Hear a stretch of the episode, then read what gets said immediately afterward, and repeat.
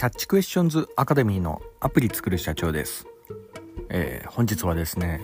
働かないおじさん VSAI というようなところでお話の方させていただきたいと思います。私のこちらの番組はですね主に YouTube で配信しておりまして YouTube の方はですね iPhone アプリの作り方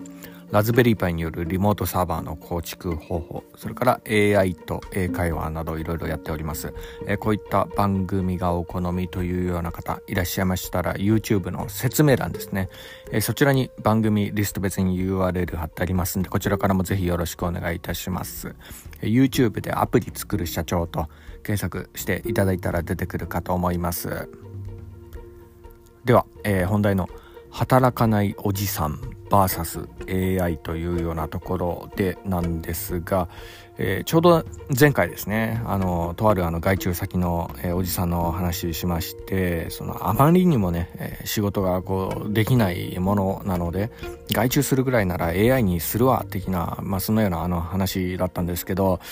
まあ、あのあっちの方はね、まあ、どちらかというとその働かないおじさんっていうかあの働けないおじさん的な感じもするようなとこがあるんですが今回はですねあの、巷でよく言われる働かないおじさんですね。これについてちょっとあの、考察してみたいと思います。まあ、というのもですね、あの、ちょうど今日ですね、あの、ヤフーニュースで、あの、ふと、えー、まあ、目にした記事に、あの、もし、えー、やる気のない若者の上司が、働かないおじさんだったらみたいなね、えそんなような記事を目にしましてですね、まあ結構あの、まあ、癖のあるタイトルだな、みたいな、そんなような感じもありますけど、まあ、それをこう読みながらですね、まあ、の、ここに、まあ、もし、さらにこう AI が仲介したらどうなるのかなとかね、なんかいろいろちょっと考えてしまうようなところがありましてですね、まあ、あの、そんなわけで、まあ、こういう話をするに至ったわけなんですが、まあ、そもそも、えー、この働かないおじさんの生態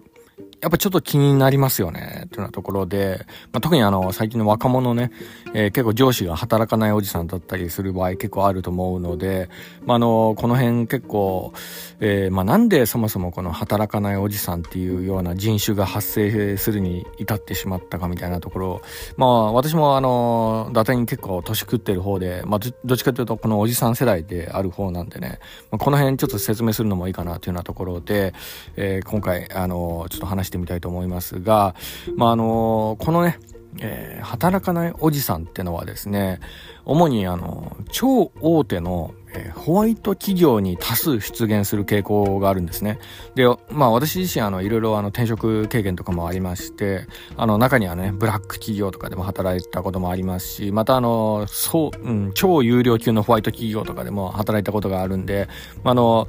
右から左まであの、幅広いあの経験があるからこそですね、この働かないおじさんの人種をこう、いろいろな角度からこう目にしてきたわけでもあるんですよね。なので、えー、まあこの経験も少しちょっと活かせるかなというようなところで、まあ、本日、あの、ちょっとガラッと、えー、変えたあのタイトルではあるんですけど、まあ、とにかくね、この、えー、働かないおじさんは、あの、大手のね、ホワイト企業によくこう出現するんですよ。で、ここでやっぱちょっと不思議なのはですね、まあそのさすがにこの超高倍率のなかなかねこのね何次面接もくぐり抜けてきたようなあの大手のホワイト企業なんでねやっぱその能力値はかなり高いのは確かなんですよね。この働かないおじさん。これがあの働けないおじさんとあの明確に違うところでもあるんですけど、ただね、やっぱあの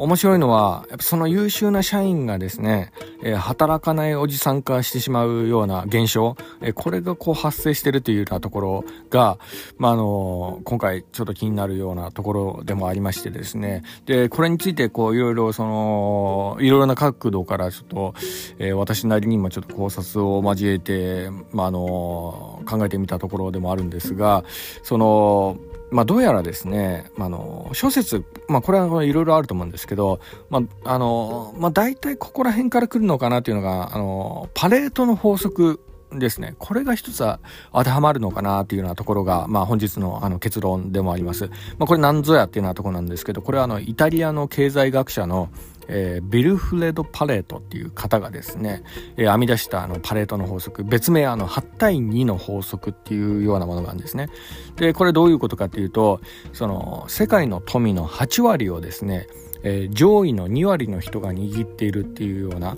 えー、そういうあの法則があるんですね。まあ、これはあの19世紀にこう立てられた法則なんで今の時代はまあもうちょっともっとこうドライに分散してるかもしれないですけど上位の0.1割がね9.9割の富を握っているとかそういうのがあるかもしれないんですけど、まあ、とにかくこのパレットの法則8対2の法則っていうようなものがありましてでこのえ富の配分の法則がですね、えー、そのサ,、えー、サラリーマンの働き方そのものに反映されているっていうような、まあ、ここがその、え、経済学者ビルフレッド・パレートの、あのまあ、ポイントでもあるんですね。で、この富のこの分配が、まあ、すなわちその社会の構造、社会の仕事のこの配分にもちょっと影響していて、えー、会社の8割の仕事は、え、上位の2割の優秀な社員によって行われてしまうっていうような原則、まあ、これがなんかあるみたいです。これが、まあ、俗に言う8対2の法則なんですけど、まあ、あの、ぶっちゃけて言うと、あの、富の配分の構造がですね、そのままサラリーマンの仕事量の配分にこう関係してしまってるっていうようなところなんですよね。まあ、ここら辺が、まあ、ちょっと面白いかなというふうに思ったようなところでして、で、まあ、これが、まあ、いわゆる、あの、働かないおじさんをこう作ってしまう、まあ、原因にもなってしまうというようなところなんですね。はい。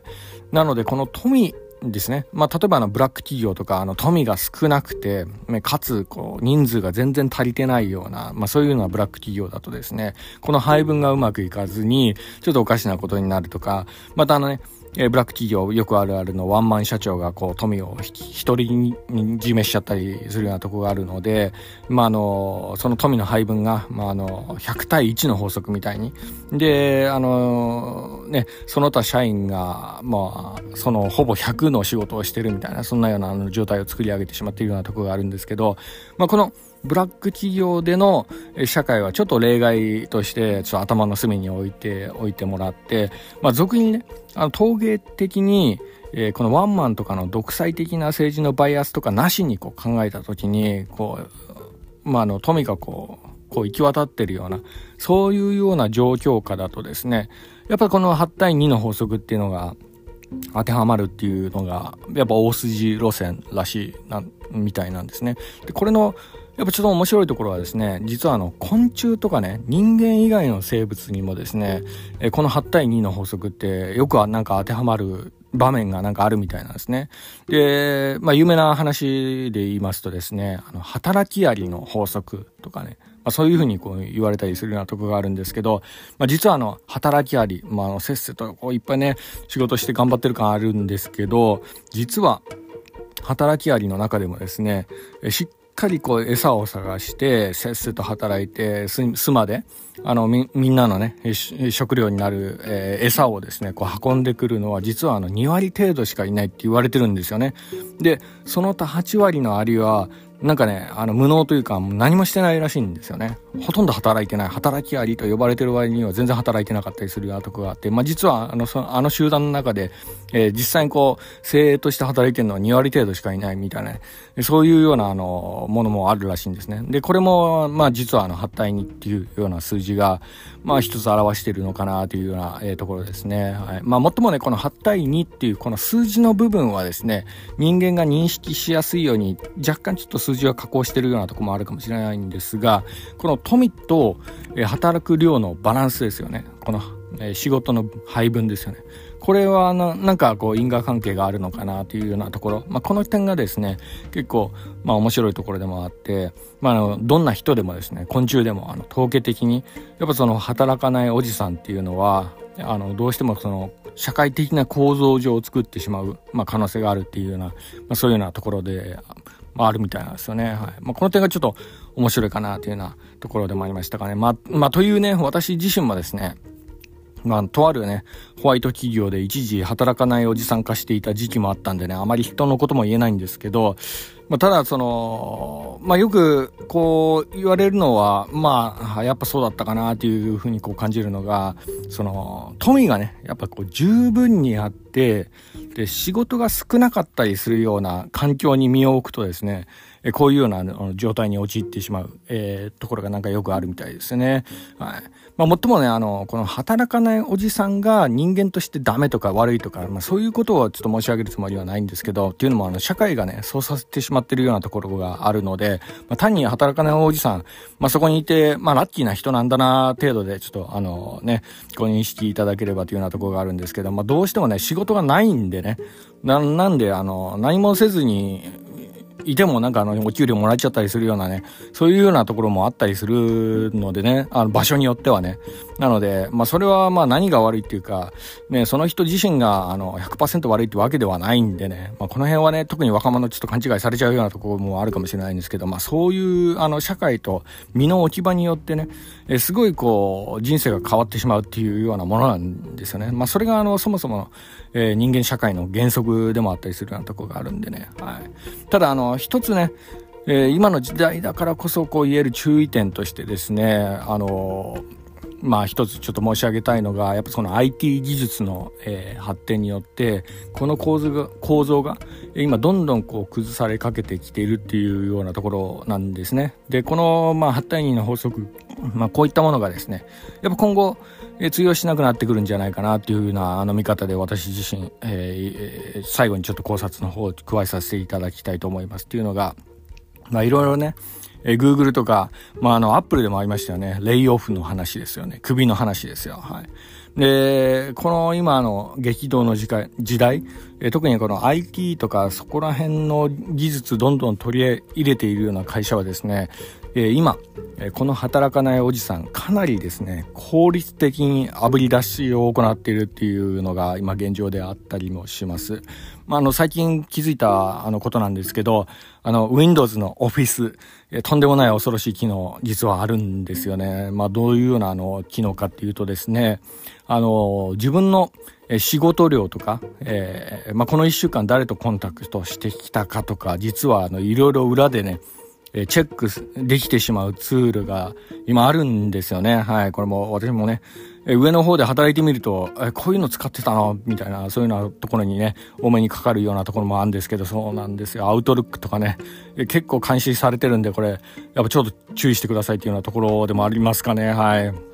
まあ、とにかく、えー、こういうようなツールでね、あの、自分の、えー、ま、あの、働き方がね、ちょっとバレてしまったりすると、レイオフの対象になるかもしれないので、まずちょっと気をつけてくださいっていうようなところと、あと、AI の進化もですね、やっぱあの、今後はやっぱ見逃せないかなというようなところなんですけど、今、マイクロソフトがね、着目してるオープン AI とかコパイロット、この技術、えその、えー、AI 活用の意図はですね、おそらく、あの、人の管理にあるのかなというような感じで、まあ、私はあの、最近の技術とかいろいろ見てみますとですね、やっぱそういう節を、えー、感じてしまうようなとこがありますかね。はい。で、これがこう進むとですね、8対2の、えー、法則が、え、どんどんこう崩れていくような、そういうふうにこう感じております。というのも、あの、2割の人へですね、え、もっと高い報酬をこうどんどん払っていって、残りの8割の働かないおじさんを、えー、どんどん炙り出して素早くレイオフ、レイオフしていくようなシステム、えー、これからどんどんこう登場していくんじゃないかなって、私ちょっと思ってしまうところはありますかね。まあ、特に、え人事関連はですね、AI が今積極的にこう採用されているっていうようなところがあって、まあその世界でも有名なね、えー、その、まあ、リンクトインとかね、ああいうようなあの会社もですね、この人事関連のことでこう AI 採用しているみたいなところがあるので、かなりね、えー、この AI はですね、まあ、あの、この働かないおじさんとこう密接にこう関係してくるところが今後あるかなって思っております。まあ、あの、AI にね、よくあの、仕事が奪われるとかね、そういうようなあの話ありますけどね、特に働かないおじさん注意みたいな、そういうようなことを言われ方ありますけど、えー、それよりもやっぱちょっと怖いのが、AI に仕事が奪われるんじゃなくて、AI にえー、首を切られるっていうような構図がこれから、まあ、出てくるんじゃないかな。まあ、あの、働かないおじさんをどんどん炙り出して、えー、AI がこうどんどんジャッジしていくみたいなね。そういうような、えー、将来がね、近いうちちょっと来るんじゃないかなってね、なんかちょっと思う節もありますかね。はい。まあ、とにかくね、あの、仕事が少なすぎて、有り余る時間を持て余している働かないおじさんが、もしこの番組ご視聴されている、いらっしゃったらですね、まあ、少なくともね、その時間は有効活用して、まあ、例えばあの、副業とかね、あとは自分のスキルを磨くだとか、まあ、そういうことにこう専念して、で、かつね、その裏でポチポチ転職活動とかね、え次の新天地どこにしたらいいかなみたいな感じでアンテナ張っておくっていうようなことは今の時代ね、結構重要なことかもしれませんかね。これはあの、働かないおじさんに限らずね、今の若い人にも、やっぱ結構、この点はちょっと注意してもらって,、うん、もらった方がいいんじゃないかなというふうにこう感じるようなところがありましてね最後に、えー、まああのご注意みたいな話になってしまいましたが、えー、こういうような、えーまあ、こともあの AI これからどんどん進化しておりますんでね、まあ、一つちょっと注意していただければと思います。えー、本日は以上になります。では最後にいつもと同じ言葉で締めさせていただきたいと思います。IT エンジニアに栄光あれ。